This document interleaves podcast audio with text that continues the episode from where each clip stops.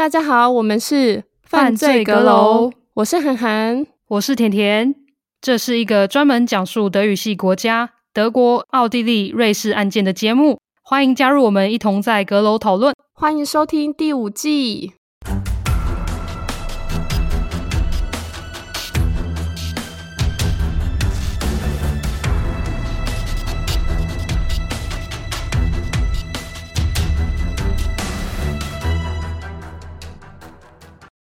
嗨，大家好，我是甜甜。嗨，我是涵涵。真的超久没更新了。我们上次更新的时候是暑假的时候，那这次录音的时候已经是二零二三年十二月中了，就是整个大半年都没有在录音，有在做别的事情呢。尤其是甜甜做了蛮多事情的。对，暑假就是涵涵有回台湾，所以也难录音。那再接下来就是因为我进入了快要生产的阶段，到后来现在小孩已经蹦出来，所以。还蛮忙的，但很庆幸我们现在开始录第三集了。有阁友在十一月还是十二月的时候，有在 Apple Podcast 上留言问说什么时候要更新。那我们节目其实很快就要更新了。那跟大家讲一下，虽然我们平常很少在更新社群媒体，尤其是 Instagram，可是基本上在 Instagram 我们的个人资料那边，我都会打上我们下一季是什么时候会更新，所以大家都可以去那边追踪我们，比较知道消息。那因为有阁友说我们很久没有分享瑞士案件了。所以今天我就来分享一个瑞士案件。案件发生在小镇 Hoopersville。在写这一集之前，其实我不认识这个小镇。可是当我 Google 了小镇名称的时候，出现的并不像是其他城市都是他们的美景照啊，或是市政府的官网等等的。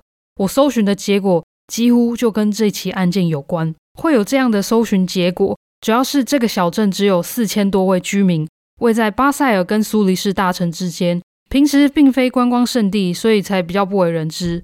可是，二零一五年因为这一次事件的发生，每一次只要提到 Hoopersville，很多人都会直接联想到这起谋杀案，这样也因此让小镇声名大噪。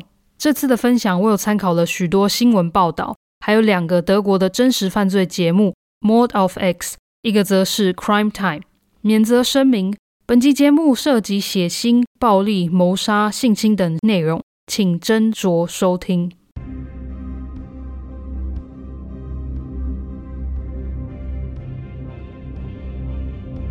二零一五年十二月二十一日，星期一，再三天就是圣诞夜了。家家户户都布置了许多圣诞节装饰，家中的烤箱时不时传来烤饼干的香味。再点上一些带有肉桂、南瓜、圣诞氛围的香氛，大家都很期待圣诞节的到来。其中也包含了住在 Hoopersville 的 Carla 与他的伴侣，以及 Carla 的两个儿子，还有大儿子的女友。这一天将近中午，Carla 的爸妈为了不要到圣诞节当天才在那边忙进忙出，太有压力，所以他们选在这一天就提前把圣诞节礼物带去女儿家中。当 Carla 的爸妈停好车，正拿着东西要转进女儿家的那条巷子时，他们闻到了浓浓的烟味，而且看到女儿家的房子正失火。而且是熊熊地燃烧着。卡拉爸妈还有旁边邻居，他们都赶紧打电话给消防局。不久后，消防人员抵达了卡拉的住处，快速灭火。他们在火堆中发现了四具尸体。他们立刻察觉死者应该是在起火前就过世了，主要是因为大家身上都有被刺很多刀的刀伤，也因此消防人员在灭火时，他们也有尽量让现场保持原状，不破坏太多东西，好让之后警察可以现场搜证。过两天的法医报告也指出，四名尸体的死因都是因为喉咙被划开，还有身上多处的刺伤造成。警方也有了最初的推测，那就是这场火应该就是凶手故意纵火，好让火势毁尸灭迹。四位死者分别是四十八岁的妈妈 Carla、十三岁的小儿子 Davin，、十九岁的大儿子 Dion、二十一岁的 Simona 大儿子的女友。Darvin 跟 Dion 两人，他们非常热爱足球，都有加入足球队。兄弟俩最爱的话题也是足球。至于也住在这个家，卡拉的伴侣 Gio 逃过了一劫。他过去跟卡拉是同学，不过两人后来就失联了。是后来有一次两人遛狗的时候再相遇，才又搭上线。过去都有一段婚姻，也分别都有两个孩子。不过 Gio 的小孩是跟前妻住在一起。案发当时，Gio 人在工作。突然接到卡拉父亲的电话，得知家里正起火，他就立刻放下手边的工作，快速回家查看情况。警方第一个怀疑的对象当然就是 Gio，因为就这么刚好的 Gio 在案发当时不在家，然后其他人都死亡。虽然可以用巧合来形容，可是过往很多的案例也往往可能是伴侣间有情感纠纷，那其中一方多数也是男方会痛下毒手，所以瑞士警方的怀疑其实也蛮合理的。虽然警方先从 Georg 下手做调查，不过因为这次犯案的手法实在是太残忍。震惊了整个瑞士，甚至欧洲其他的国家。所以，瑞士警方就算快要过圣诞节跟新年，他们也是日日夜夜不停歇地侦办起这起案件，针对不同面向做调查，希望能赶快找出凶手，就怕凶手会继续犯案。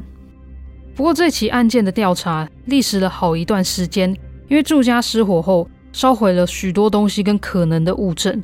附近邻居在十二月二十一号这一天，他们也没有听到任何的争吵。也没有看到任何的异状或是可疑人物出现在卡拉家。卡拉身边的亲友，包含吉奥、卡拉的爸妈、同事等等，都没有人可以说出卡拉可能跟谁发生过纠纷，因为卡拉一家人平时真的就是过着自己的生活，很平凡。警方唯一确定的就是四人被杀的时间是十二月二十一号早晨，介于九点到十一点之间，然后有人故意纵火要毁尸灭迹。现在我就来讲一下卡拉的伴侣，GEO 在十二月二十一号知道家中失火后，他做了哪些事情。GEO 跟卡拉一家人的关系很好，就算卡拉的两个儿子不是他亲生的，不过他对待他们或是双方的关系都很像家人一般。案发前一天，也就是十二月二十号，Georg 跟小儿子 David 一起去看了最新的《星际大战》电影。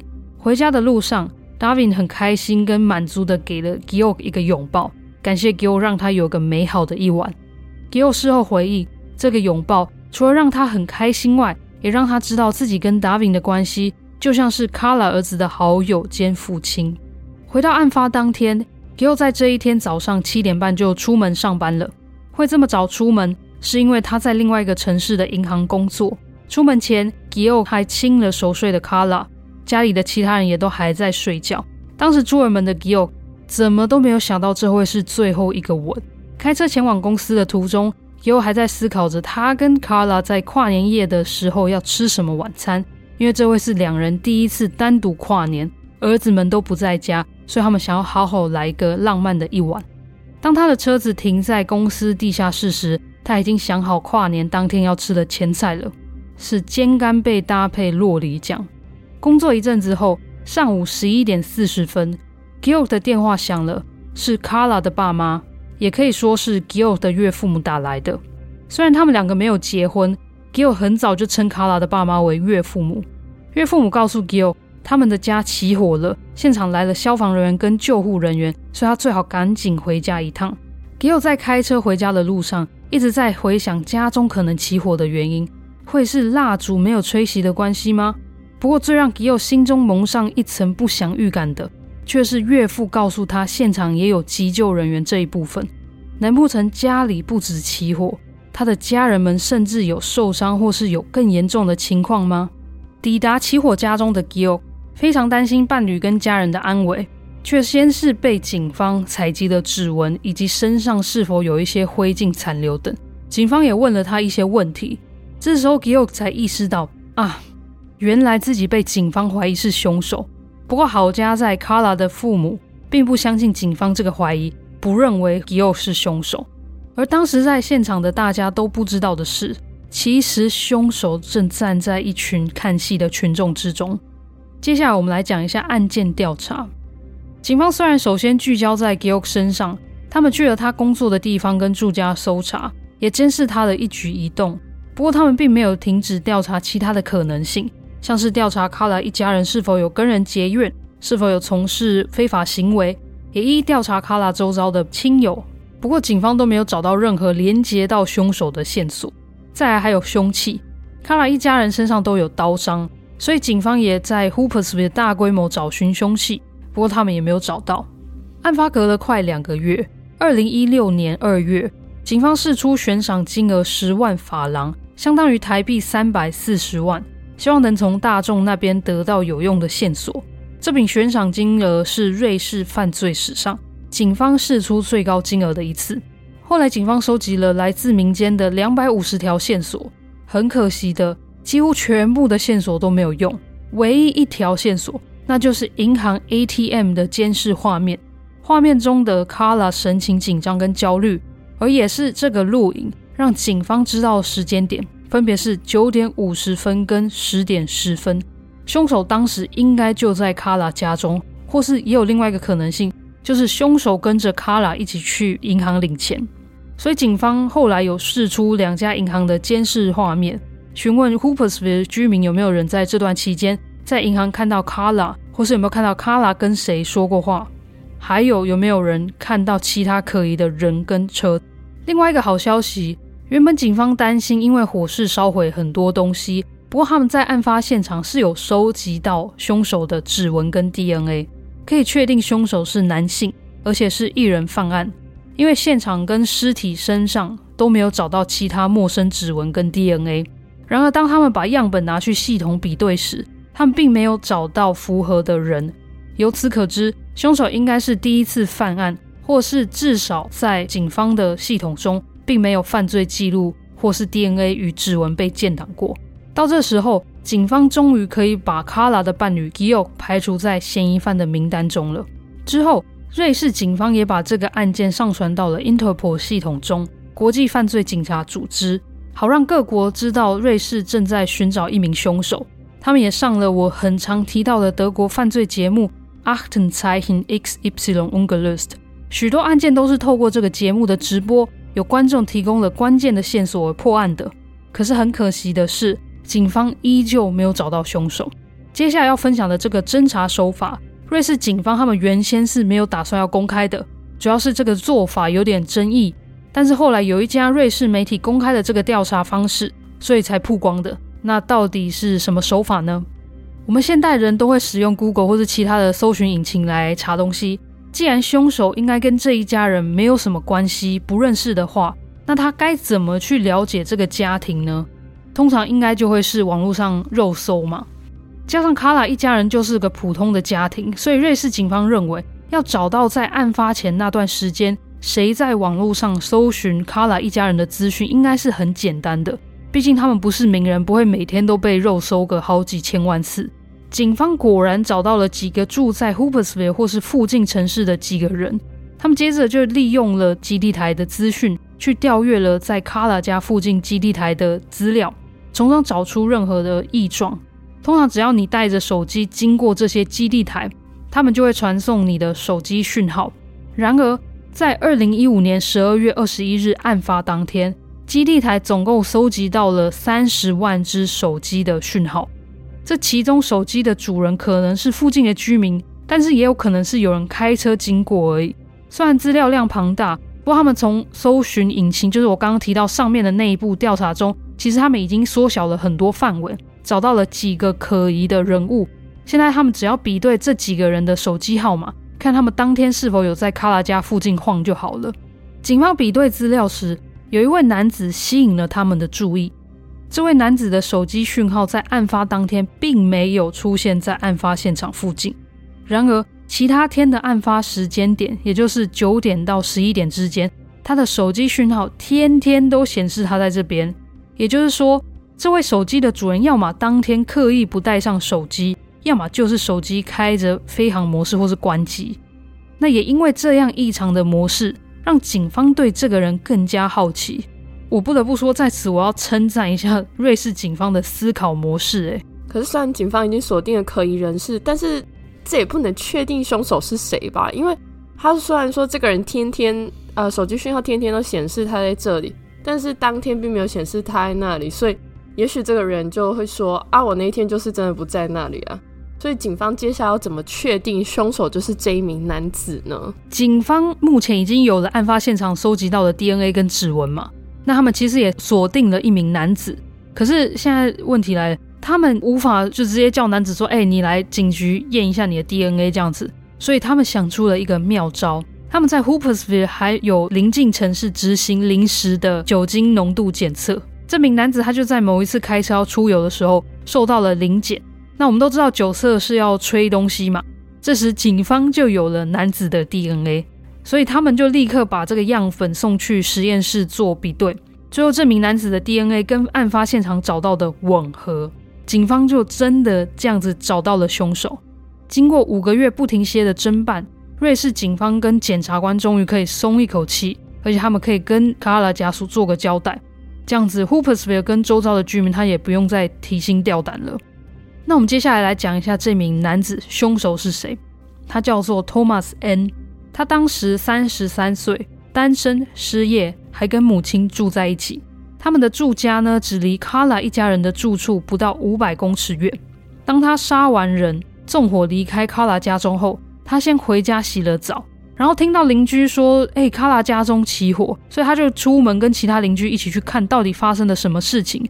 然而，他心里最清楚这场火的起因。他的父亲在二零一一年的时候去世，从此托马斯 ·N 就担任起照顾母亲的责任。也因此，母子俩很亲近，关系也很好。托马斯恩是个有礼貌、友善，但是整体来说内向又低调的人。虽然对外他声称自己是医学系学生，不过他经常中断学业，所以根本都还没念毕业。他却向母亲说，学业部分一切都好。他的一天大概就由以下这些事情组成：他去星巴克喝东西，在家打电动，出外遛狗，还有当 Hoopersville 少年足球队的教练。虽然课业部分表现不起眼，不过他倒是对足球跟当教练这件事情很认真看待，而且很有热忱，所以他都有接受训练跟考执照当足球教练。案发下午，他跟妈妈还有家中的两只狗一起去散步，就好像什么事都没有发生一样。当天晚上，托马斯恩跟两位朋友还一起去了苏黎世的赌场玩。就在这个晚上，托马斯恩把从卡拉那边得到的一些现金花掉了。其他的现金，他则拿去买了狗食，安排了一趟母子两人的法国巴黎之旅。因为妈妈当时要庆祝六十岁大寿，他也买了一堆名牌衣服，还有安排了一趟去奥地利雪地度假的景天。圣诞节期间，托马斯恩在个人脸书上传了自己与两只狗的合照，祝福亲友们圣诞节快乐，就好像什么事都没有发生一样。后来足球训练时，他也加入其他人讨论卡拉家中发生的悲剧，在场的人根本都不知道凶手就站在他们眼前。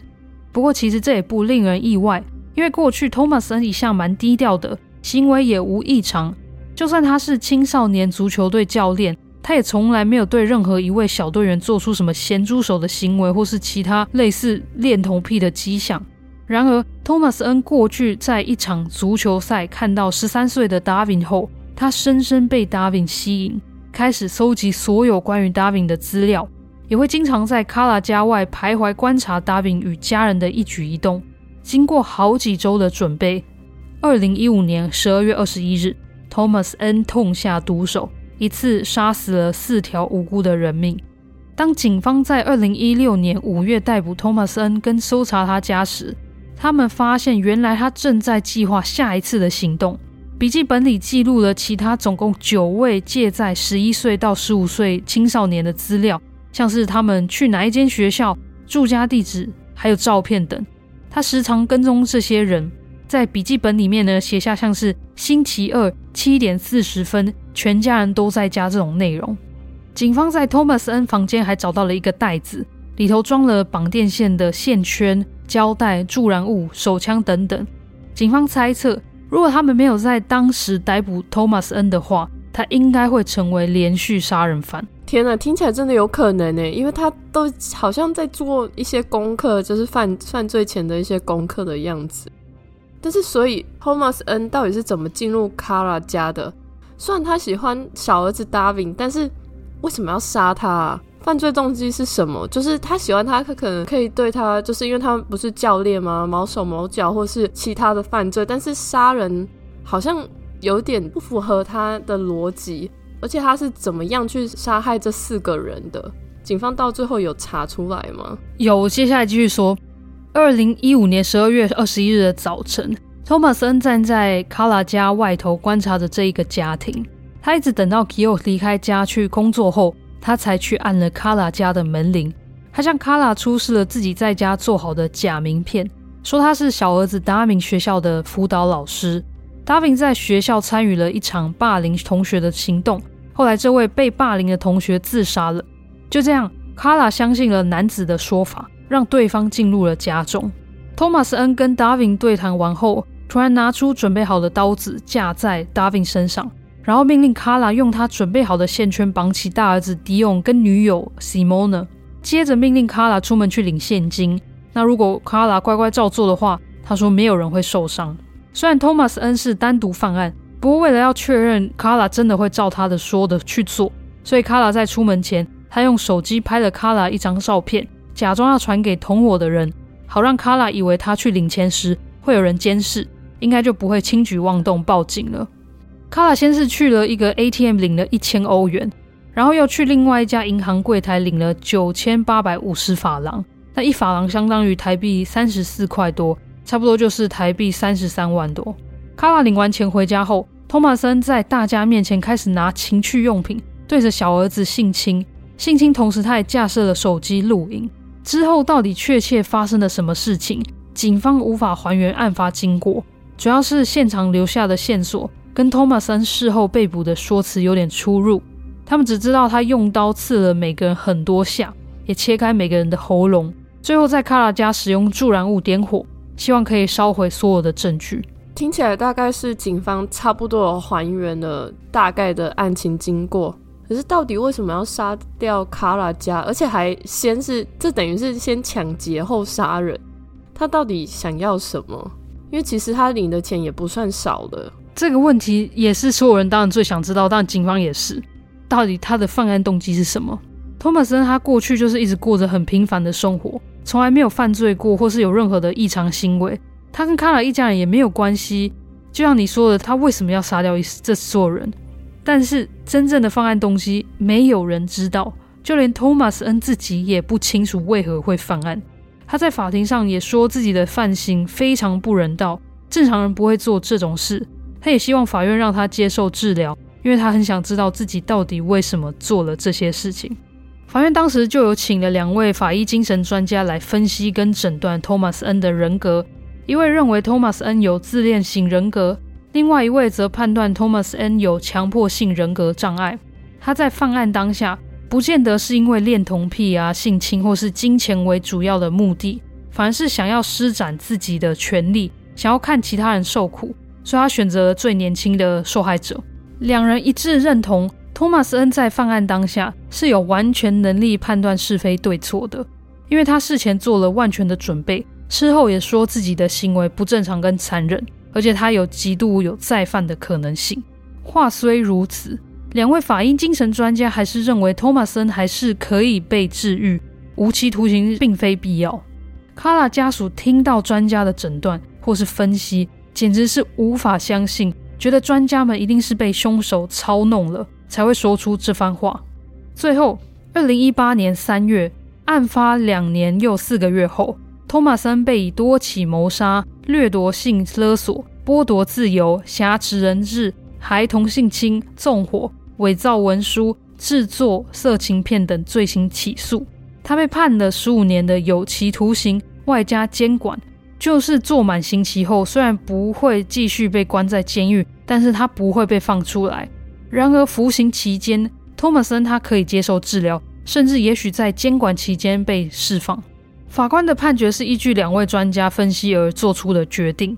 虽然受害者家属的律师有提出上诉，他们认为要无期徒刑加上终身不得出狱才合理。然而，最高法院还是在半年后确定十五年有期徒刑的判决。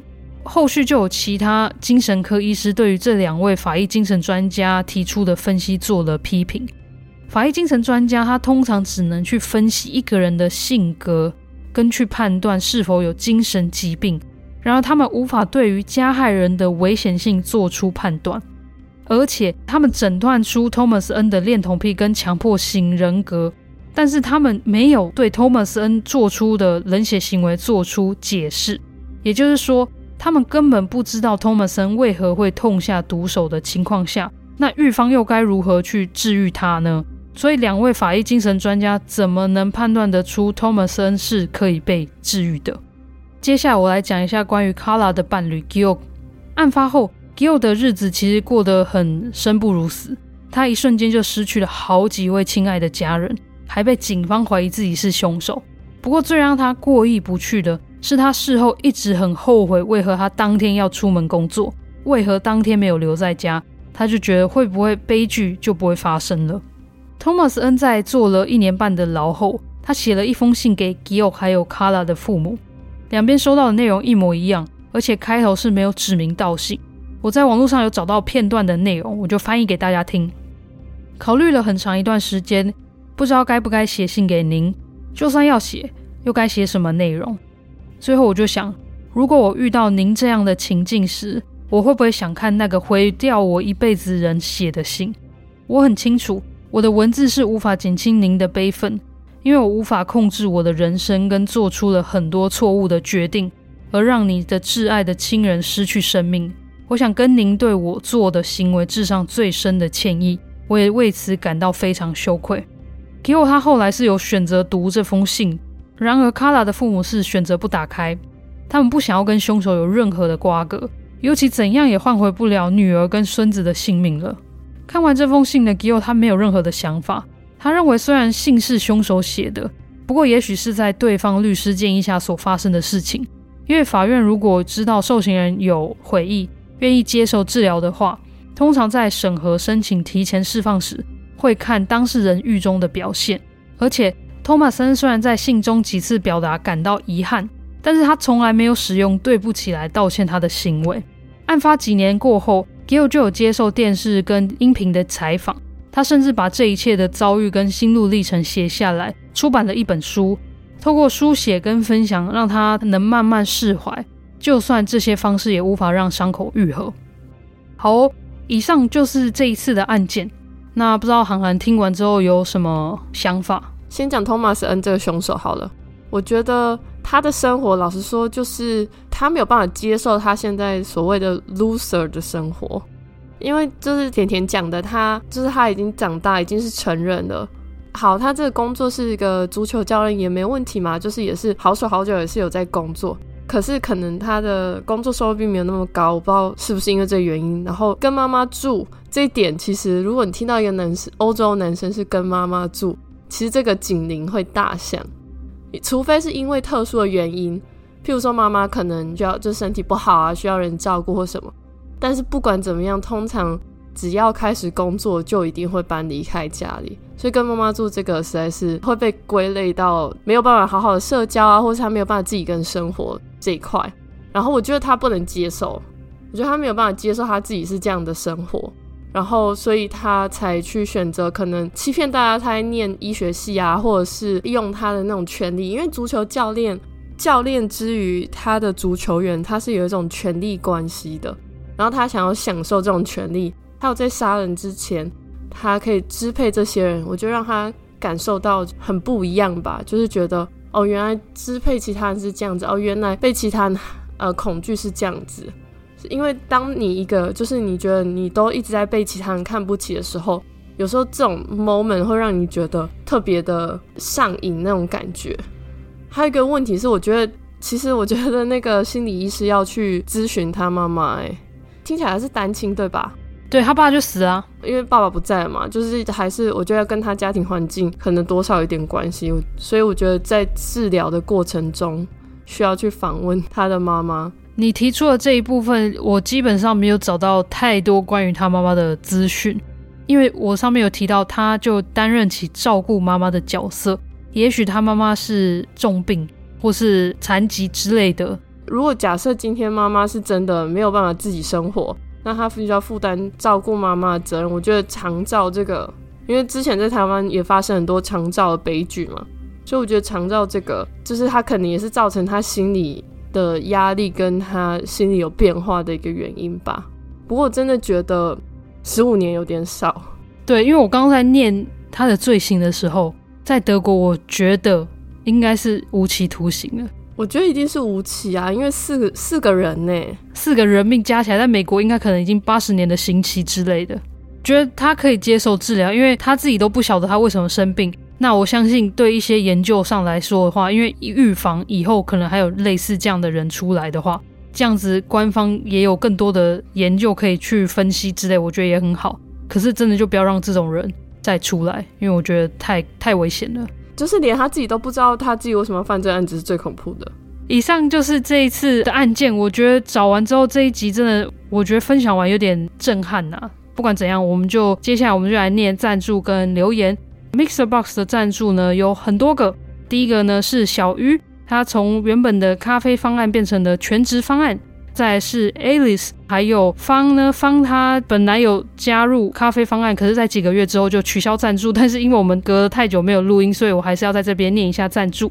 再还有素菊，在订阅几个月后呢，扣款失败。可是我有试着用信箱去联络你，还没有回我。如果你有听到这里的话，希望你可以去检查一下你的垃圾邮件。最后还有一个是梦如，也是原本加入了咖啡方案，隔几个月之后呢，又取消方案的。先跟大家在这里讲一下，我们后来现在有在推出一些独家案件，那目前已经更新到可能第五集了。基本上就是咖啡方案的话，你要订阅一年才能有解锁；啤酒方案呢是半年；全职方案呢你是可以直接解锁这些独家案件。所以就看你自己的经济能力，跟你想要多想要听这些独家案件，还有收到其他的嗯像是电子信啊或是周边商品而定。那不管怎样，还是谢谢你们曾经订阅过或是正在订阅我们节目的听众歌友们。接下来就请函来念一下苹果 Apple Podcast 留言。第一个留言是铲屎的奴才，他的标题是五星好评哟。第一次在 Podcast 留言，是真心觉得你们很礼貌，节目内容也很充足，不管咬字或是语速都很刚好。希望每天都有你们的 Podcast 来充实我的生活和知识。每次都可以在节目感觉到一丢丢的知识哟，感谢白香港的听众，诶，这个香港的听众竟然会讲台语，还讲感谢。对，我刚刚也在想，所以说谢谢你还特地来五星留言。我发现其实我们香港听众也不少，诶，觉得还蛮荣幸的。而且其实我们在香港港的排名也算还不错啦，就偶尔会看到很多香港听众来留言。那谢谢铲屎的奴才。第二个留言是来自扑鸡。他的标题是支持支持，虽然只给三颗星，但是我觉得他的建议还不错。觉得韩寒在故事中的接话声音听起来很生硬，让故事有中断感，在最后念留言的时候就自然很多。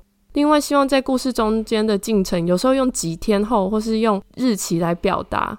Podcast 用听的故事线很难去特别记日期和前面的时间差异，故事时间轴的空间感会很模糊。希望用日期表达，可以补下跟上前几句的时间差距，几天、几月、几年。总而言之，是一个不错的 podcast，会继续支持。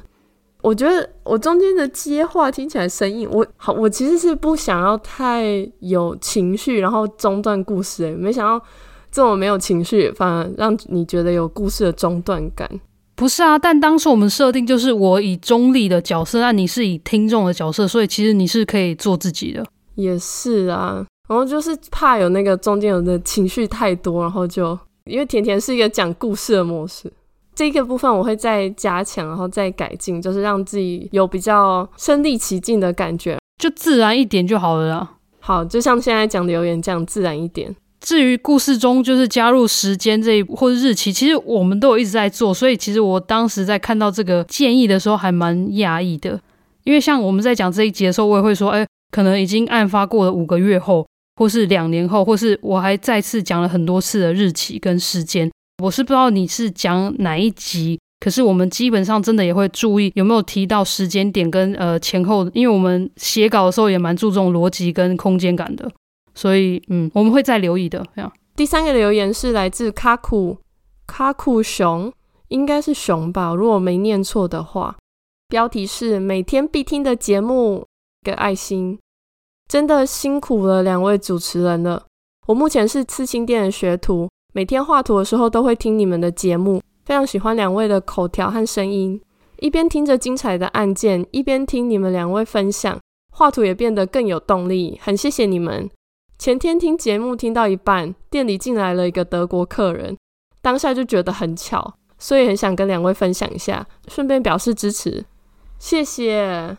画图的时候听我们节目会不会分心啊？可能就当背景音乐在听吧，就是有人在陪伴他们，只是内容是在讲杀人。因为我知道有些人就是希望在做事情的时候有一点背景音，就像放音乐一样，是人讲话，他也不会吵到你现在在做的事情。其实我自己也是这样子。店里突然进来一位德国客人，应该是还蛮特别的，就会觉得哈，就是我正在听就是德国犯罪案件，然后就突然吵进一个德国人，不知道他你后续有没有跟德国客人聊天？他说：“哎、你知道我在听，就是关于德国犯罪案件之类的。”不管怎样，感谢你的支持。最后一个留言是想吃薯饼蛋饼。它的标题是“裤裆大道”，一直听成“裤裆大道”的第四季回锅观众，恭喜节目回归有第四季。这里是第三季听完之后，中途跑去听其他犯罪节目又回来的观众。第四季第一集的第一人称叙事带来的感受力真的好强，QQ。中途停下好几次，一度还以为是韩寒的亲身经历。父母跟青少年孩子的沟通真的很难，幸好卡塔琳娜，如果拼错请见谅。身边还是有爱他的人。听到他脱离深渊冲向妹妹的拥抱时候，真的超感动的。Q Q Q Q，真的非常感谢韩寒和甜甜带来精彩的节目，谢谢又再次回归。而且这个想吃薯饼蛋饼已经不是第一次留言了，因为我很记得他的名字，因为我很喜欢吃薯饼蛋饼。对啊，哎，该不会是你留言的吧？屁啦！他讲的是第四季的第一集，应该是甜甜讲的那个卡塔琳娜的故事嘛？